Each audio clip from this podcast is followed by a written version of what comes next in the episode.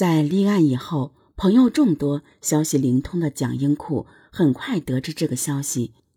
幺幺八以后，蒋英库潜回赵东，把白色桑塔纳轿车改为红色。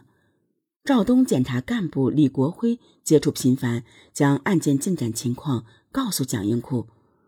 蒋英库知道案发后，于十二月一日仓皇逃出赵东，与亲属好友断绝通信联系。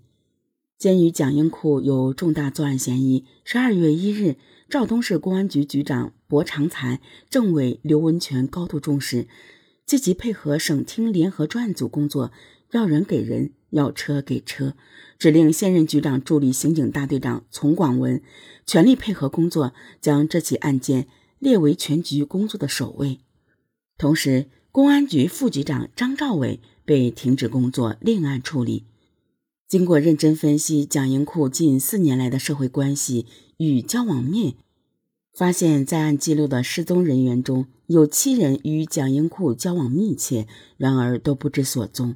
深入调查后，发现失踪人员增加到二十多人，尤其是原陶瓷公司经理贾勇的失踪，引起了办案人员的特别关注。专案组认为，贾勇是蒋英库多年好友和主要的助手。贾勇自九八年起开始承包了陶瓷大厦，担任总经理，是蒋英库的左膀右臂。奇怪的是，自从刘秀丽在北方饭店失踪后，贾勇随后神秘的举家失踪。专案组分析有两种可能：第一呢，就是贾勇可能参与了蒋英库的犯罪活动，为怕罪行败露，举家逃往外地躲藏。第二呢，就是蒋英库怕罪行败露，杀人灭口，将其全家杀害。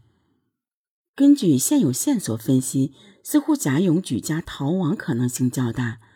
由于目前蒋英库团伙的成员全部外逃，短期内恐怕无法擒获，贾勇就成为了一个非常关键性的人物。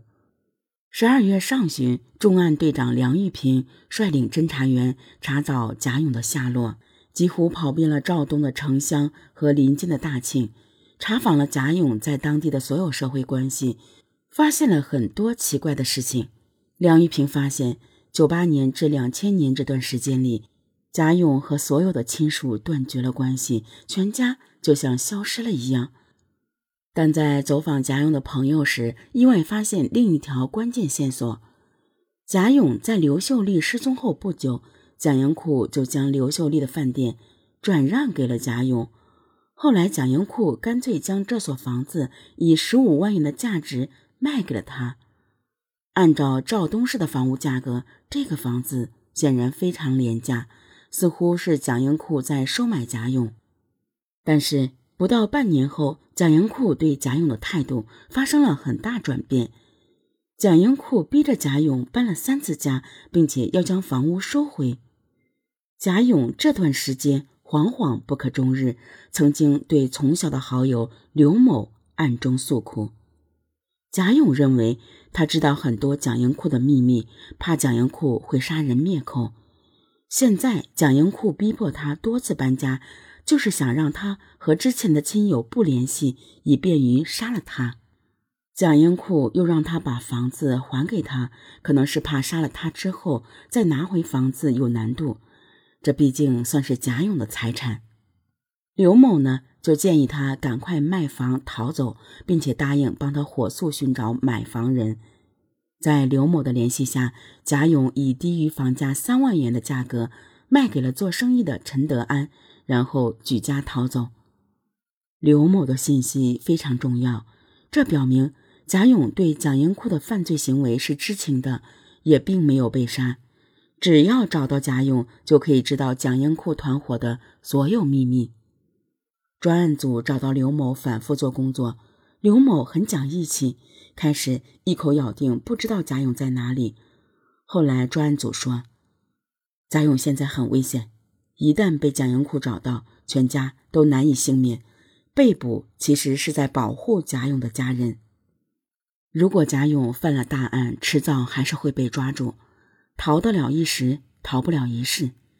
刘某知情不报，隐瞒重大案犯，也属于包庇罪，要坐牢的。刘某左思右想，终于说出贾勇在赵州县新棚火锅城烧锅炉，妻子在这个饭店打工。三月十八日星期日中午十一时左右，重案队长梁玉平、中队长刘旭东组成特别行动组，带领侦查员陈武、卢锦东、崔洪涛、张玉国、吴国良分成两台警车向赵州方向驶去。下午一时左右，赵州县新鹏火锅城的门前停下了两辆轿车，从车上下来七个人，留下两人在门外守候，其余五人迅速推门进屋，在靠边的一个座位上坐下。正是吃中饭的时候，客人很多。梁玉平用锐利的目光在屋里扫了一圈，没有发现贾勇的踪影，他有些失望，刚准备坐下。忽然，通向后屋的门开了一条缝，一个老头正在弯腰给锅炉烧水。梁玉平根据背影判断，这个人很像贾勇，马上给坐在一旁的刘旭东使了一个眼色，两人站了起来，向后屋走去。其余侦查员紧随其后，心领神会地包抄过去。梁玉平走到那个老头后面，突如其来的大喊一声：“贾勇！”那人头也没回，下意识的应了一声，猛抬头见面前站着两个威武的大汉，双腿发软，马上改口说：“不不，我我我叫贾庆。”梁玉平说：“别演戏了，你就是贾庆，也得和我们走一趟。”贾勇以为这几个人是蒋英库派来杀他的，突然转身撒腿就跑。还没有跑出十步，就被埋伏的侦查员按倒。贾勇拼命挣扎，大喊大叫，引来了很多食客。梁玉平对众人解释：“我们是公安局的，执行公务。”同时掏出了警官证。听说“公安局”三个字，贾勇似乎如释重负，不挣扎喊叫了，还长长的舒了一口气。押到公安局，梁玉平先问贾勇。你跑什么呀？我以为你们是蒋英库派来的。用不着我们多说，你也知道，我们找你为了什么？你现在最需要的是和我们合作，早日抓住蒋英库，不然你全家都有危险。我犯了罪，要杀要剐都是咎由自取，一定同你们合作。我现在唯一的要求。就是你们把我的老婆孩子保护起来。梁玉平表示，已经将贾勇妻儿接到公安局的招待所。